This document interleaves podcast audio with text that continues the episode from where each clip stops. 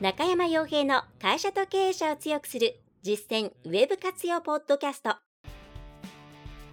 この番組では600社以上のウェブコンサル実績を持つ株式会社ラウンドナップ代表取締役の中山が会社経営者に必要な内容に絞り込んで抑えるべきウェブの話題やトピックスをビジネス目線でお伝えしています。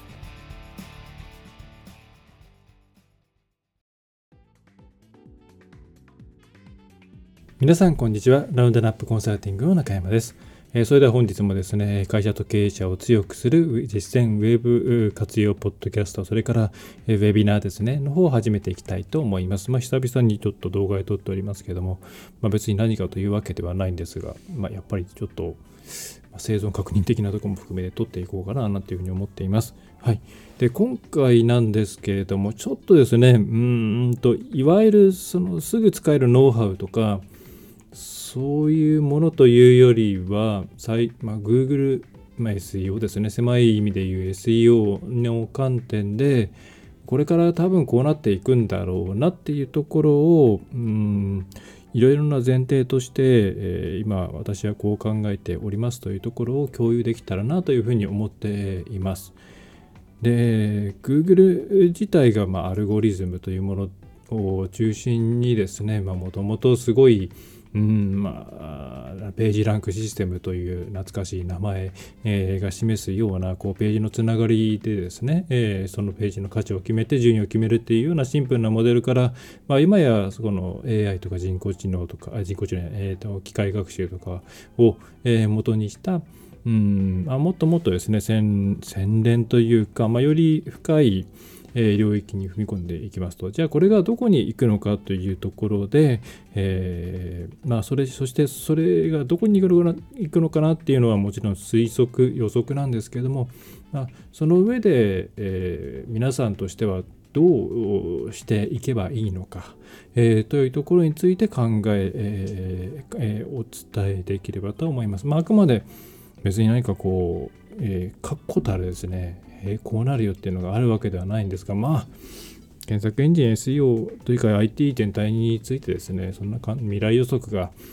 の精度なんていうのはあれなんですけれども、まあ、方向性としてはこっちに行くんだろうなっていうのは、うん、なんとなくあるので、まあ、そこをお伝えしたいと思います。まあ、ちょっと発端というかですね、えー、まあ、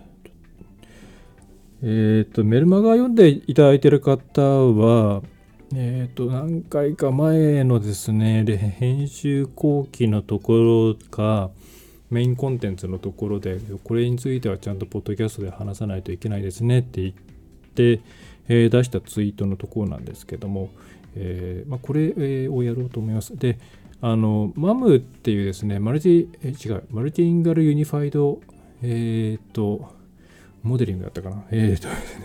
Google がいろんなあの機械学習のモデルを取り入れて、えー、なんでしょうかね、えー、アルゴリズムをですね、まあ、より良いものにしようとしてるんですけども、まあ、これ Google のブログの方で、えっ、ー、と、ワクチンに関するですね、時に、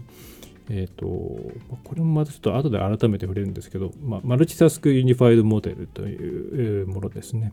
まあ、これ、えー、と、これが何かっていうのは検索すると大体、あの、えー、何ですかね、えー、あれですよ、複雑な、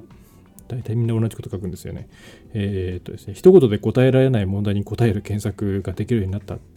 ていうのが、たくさん書いてあるんですけど、まあ、意味がわからないですよね。まあ、ただ実際に Google の、えー、出した記事にもそう書いてあるんで、まあ、そう思っちゃうのは仕方ないかなと思うんですけど、まあ、この MAM っていうものが、まあ、えっ、ー、とですね、画期的なんですよ。画期的というか、すごい、えー、ブレイクスルー進化だと思います。で、それからもう一個そこの中で Google レンズのデモがありまして、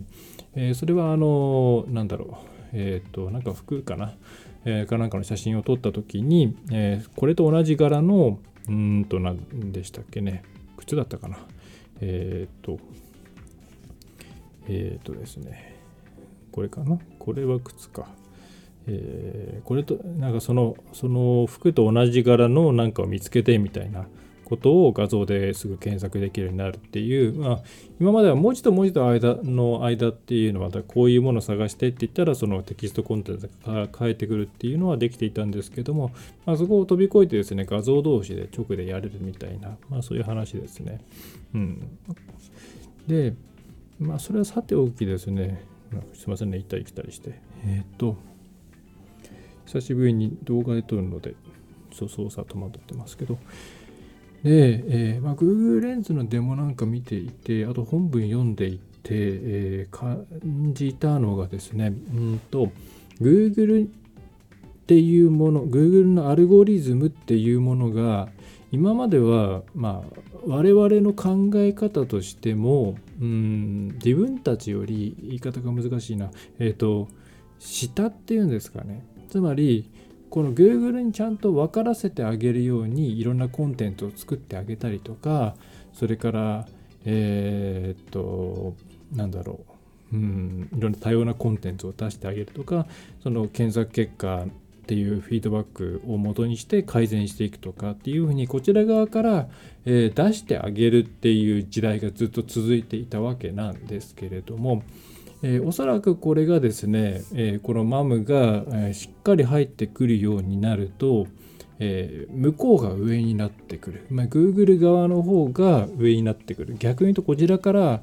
え何を伝えるべきか伝えようかとかどういうふうに伝えようかとかそういうことをコントロールするのが難しくなってってくると、え、思います。でそれは何でそう考えたかというと、マムの説明のところを読んでもらうと、多分一番ですね、インパクトのある内容っていうのは、ちょっとこれが英語でしかないんで、あの、健一さんの、鈴木健一さんのブログ、少し参照させていただきますけれども、えー、っとですね、言語なんですよ。えー、っとですね、えーまあ、この記事見ていただくと、ほぼほぼ、えー、分かっていただけると思うんですけど、えーとですね、えーとですね、うーんと言語の話がどっかにあるはず。75ぐらいの言語、あ、違う。うーんとですね、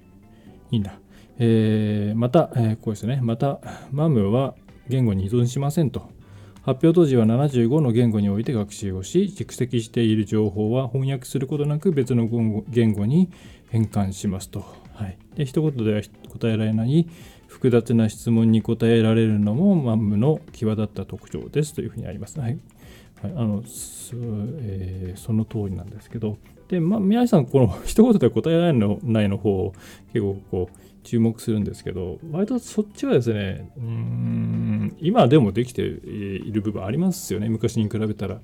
それはあのランクブレ、まあ、ハミングバードのあたりで AI が入ってきて、まあ、ちょうどハミングバード入ってきてから10年目ぐらいになるんですかね。2012年か13年ぐらいですよね。ハミングバードが入ってきて AI, AI っていうものが検索のアルゴリズムに入ってくるよっていうのからもう10年ぐらい経っていて、まあ、そこに、えーと、ランクブレインとか、えー、バードとかそういったものがどんどん概念として乗っかっていってですねうんで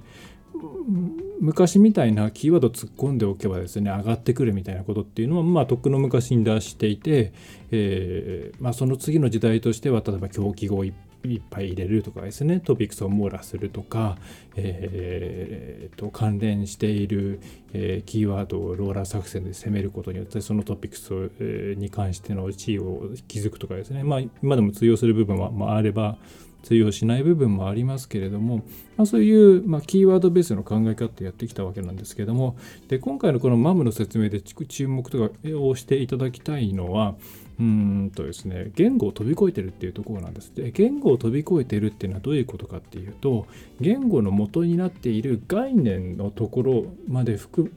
まで遡って Google は理解しようとしている。まあ、Google のアルゴリズムはそこを理解しようとしている。そしてそれがある程度できたんですよ。でなぜある程度できたって言えるかっていうと、まあ、それはさっきのですねコロナワクチンに関するこの検索の精度これ記事読んでいただいた方が早いと思うんで、えー、概要欄とかに入れておこうと思うんですけど、まあ、つまりこれはですね、えー、まとめると、まあ、そのいろんなワクチンかな、えー、変異株の方かな？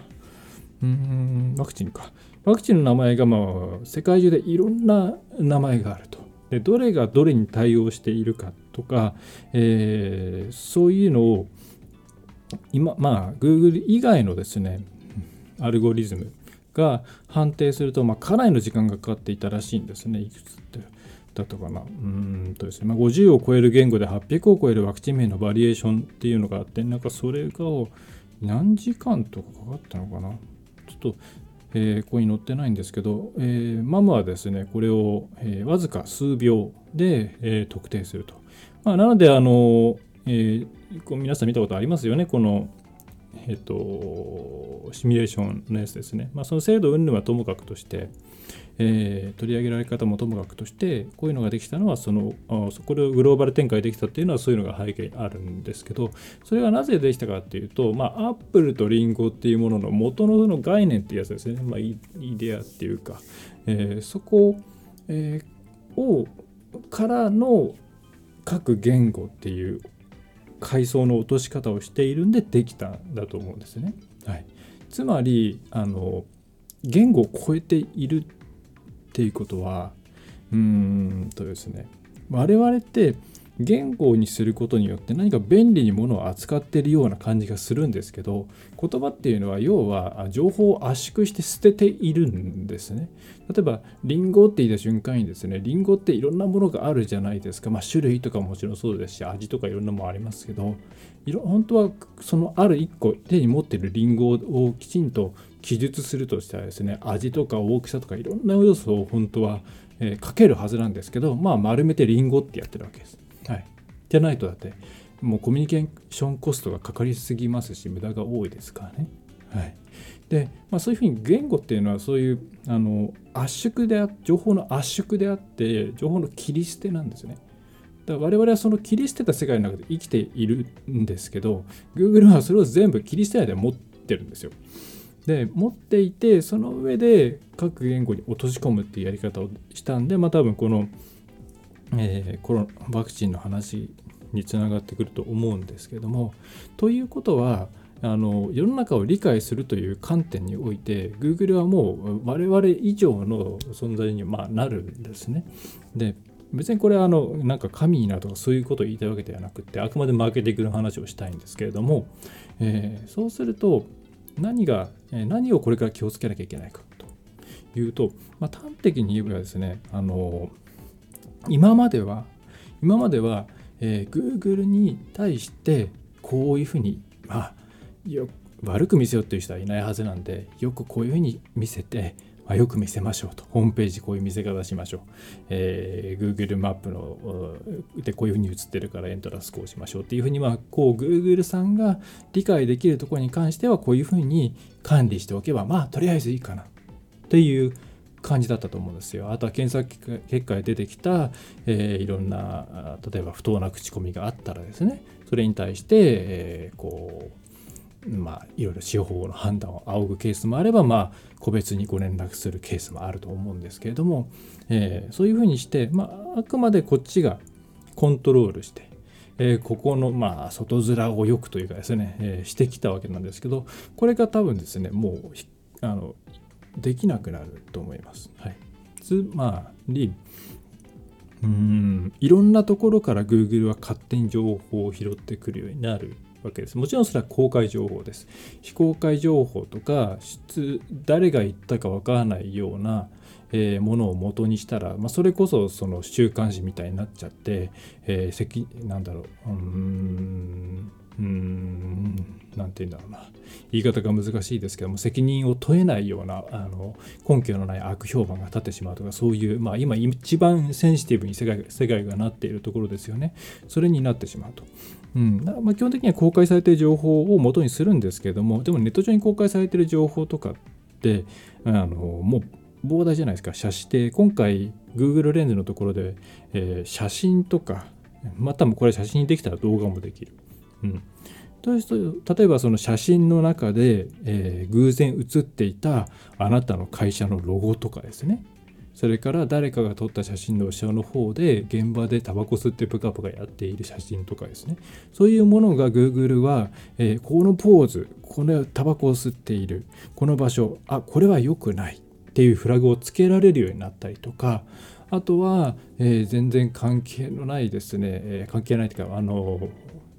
まあすぐにはわからないようなテキスト情報から、まあ、これはいろんな住所とかから照合していくとおそらくこの企業だろうから、えー、まずちょっと近くの検索結果としてとして近くに出しておいて、まあ、ユーザーの行動次第で云々していこうとかそういうふうにあのこちらから出す情報、まあ、自然と企業活動をしていればいろんな情報が外に出ていくわけですね。それは情報っていうのは人から見られることによって情報になるものもあればこちら側から能動的に出す情報もありますけれどもそれが、ま、基本的に全部把握されてしまうっていう世界に入っていくと思います。あのまあ、1年というとか2年ではなくもうちょっと先になるとは思うんですけど、えー、そういうふうにうんちゃんと会社として全体をうんとですね品質管理していかないと、えー、それは即、Google に伝わって、え、現実世界にフィードバックとして返ってくるという世界になる。だからよく今メタバースとか言われますけどなんか多分この世界にもう一枚 Google の見えないレイヤーが乗っかるようなですね世界になっていくんじゃないかなと思います。まあっていうとなんかディストピア的というか監視社会みたいな感じするんですけども、まあそうは僕は思っていなくてむしろちゃんと真面目に仕事をしている人とかきちんといいプロダクトを出している人がちゃんと情報を出したりとかそれが伝わるような会社の見せ方をしていけば、まあ、自然とこう伝わるっていうですね、まあ、ある意味そのものづくり系の人からすれば素晴らしい世界になっていくんじゃないかなと思います。ただやっぱりそれ大前提としてコミュニケーション力っていうものは必要になってくるので、え、なんだろう人嫌いだけど物はいいみたいな人は難しいとは思います。うん、ですがこれが進んでいくとあの会社がちゃんとまずそのある経営理念とかミッションとかに沿って、えー、まとまっていること。でそれをもとにして全ての活動を行うこと。そして自分たちが外からどう見られているかっていうのを、まあ、エゴサーチじゃないですけれども、まあ、エゴサーチか結局は、えー、ちゃんとチェックをしてですねそれに対して誤解なら誤解だとして、えー、止めととどめてえー、とどめじゃない、えー、チェックして、えー、対応をしていく、えー、そうじゃなくてうんと事実であるとしたら、えー、それに対して、えー、改善をこういうふうにしますっていうことを出していく。みたいにどう見られているかを意識することそれから自分たちが誰に対してどんな価値を提供していくのかっていうちゃんと軸を立てた上で、えー、トップから一番下の人までですね統一された理念のもとで動けるようにしていける企業が生き残る。えー、生き残るというか、まあ、少なくとも検索検索の世界というか、まあ、ネットの世界では、えー、っとですねうん、まあ、ランキングとして上がっていくんじゃないかなと思います。うん、うーんとですねなので今からそういう準備をした方がいいと思いますし多分会社もですね規模が大きいと統制が取れないのである程度分割していかなきゃいけないんじゃないかなと。でそれから人っていうのもやっぱり共感理念共感モデルにしていかなきゃいけないのでうん地場で集めるというよりは、まあ、せっかく今リモートでいろんなことできるわけですからもういろんなところに人材を求めて、あ、ちゃんと考え方が同じで人たちを集めるっていう方向にしていった方がいいと思いますし、えー、まあ、ないなら会社を作るっていうような流れにしていった方がいいんじゃないかなと思いますと。はいまでこれ以外にもいろいろですねこのマムが進んでいくとどうなるのかっていうのは話題が尽きないんですけど、うんまあ、こういうふうに Google 側がもう上に立って、えー、いろいろうん、判断こちら側がそれに対して勝てないっていう状況になってくるので、うんまあ、今のやり方っていうのは難しくなるでしょうね。でまあ、なのでこのツイッターの時にですねもう AI にお任せする前提って書いたんですね。で広告がもうそうなってるんですね。広告ってもうデータを食わせて、えー、で Google の機械学習に任せて最適化させるっていうのが、まあ、あのある程度予算確保できる、えー、クライアントの場合基本なんですけれどもでまあ、で SEO の場合、まあ、自然検索の場合っていうのはそのアカウントボリュームみたいなのはない全世界で一つですから、まあ、もうすでにビッグデータがあるんですね。そうするとうんそのまま反映されるんじゃないかなというふうに思います。だからそうするとじゃあ SEO って何するの ?SEO 会社って何するんだろうなっていうのはありますよね。過渡期には仕事ありそうですけどこれが完全にバカンともしハマってしまったらこの予測通りにはまってしまったら多分インフラ整備とかもっとマーケティングリサーチとかそれからなんだろう、まあ、いわゆるマーケティング業務の方に吸収されていくんじゃないかなと思いますし、まあ、実際それが正しい姿なんじゃないかなっていうふうには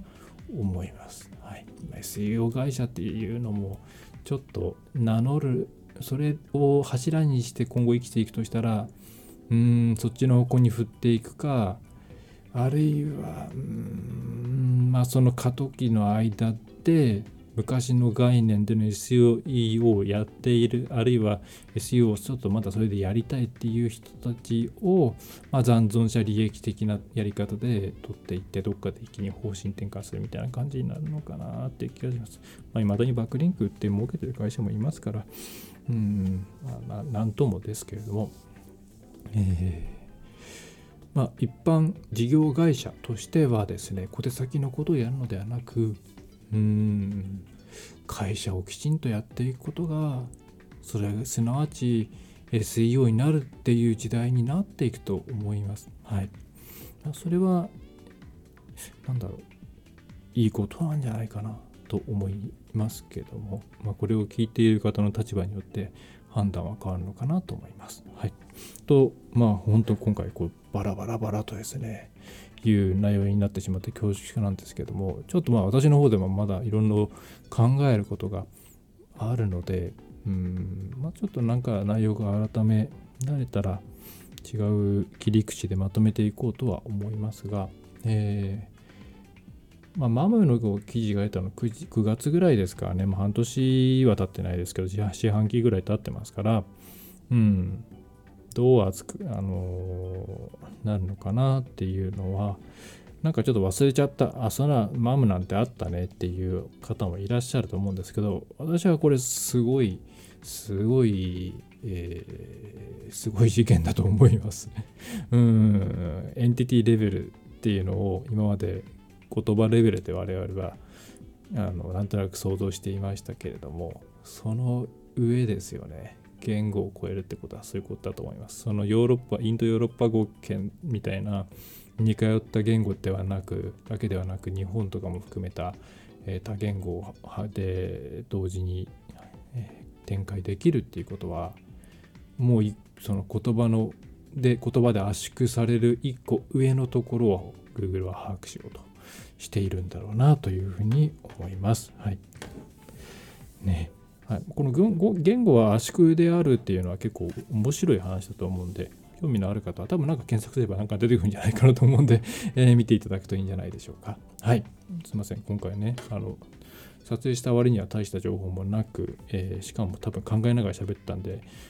あっちこっち向いてんだ右上の方とかよく向いてるのかな目つぶってるのかなと思うんですけどもご容赦いただければと思います。えー、ポッドキャストで聞いてる方、えー、特に別にあえて動画で見る必要は、まあ、ないです。えっ、ー、と概要欄がポッドキャストにはないんですよね。うんとですねできれば、うんと、同じポッドキャストのタイトルと同じ名前で検索するとあのうちの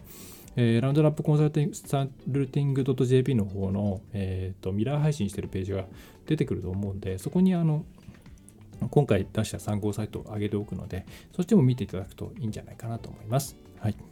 えー、それでは、えー、今回はそんな感じで終わりにしたいと思います。はい。えー、それではですね、最後まで、えご覧いただきまして、そしてお聞きいただきましてありがとうございました。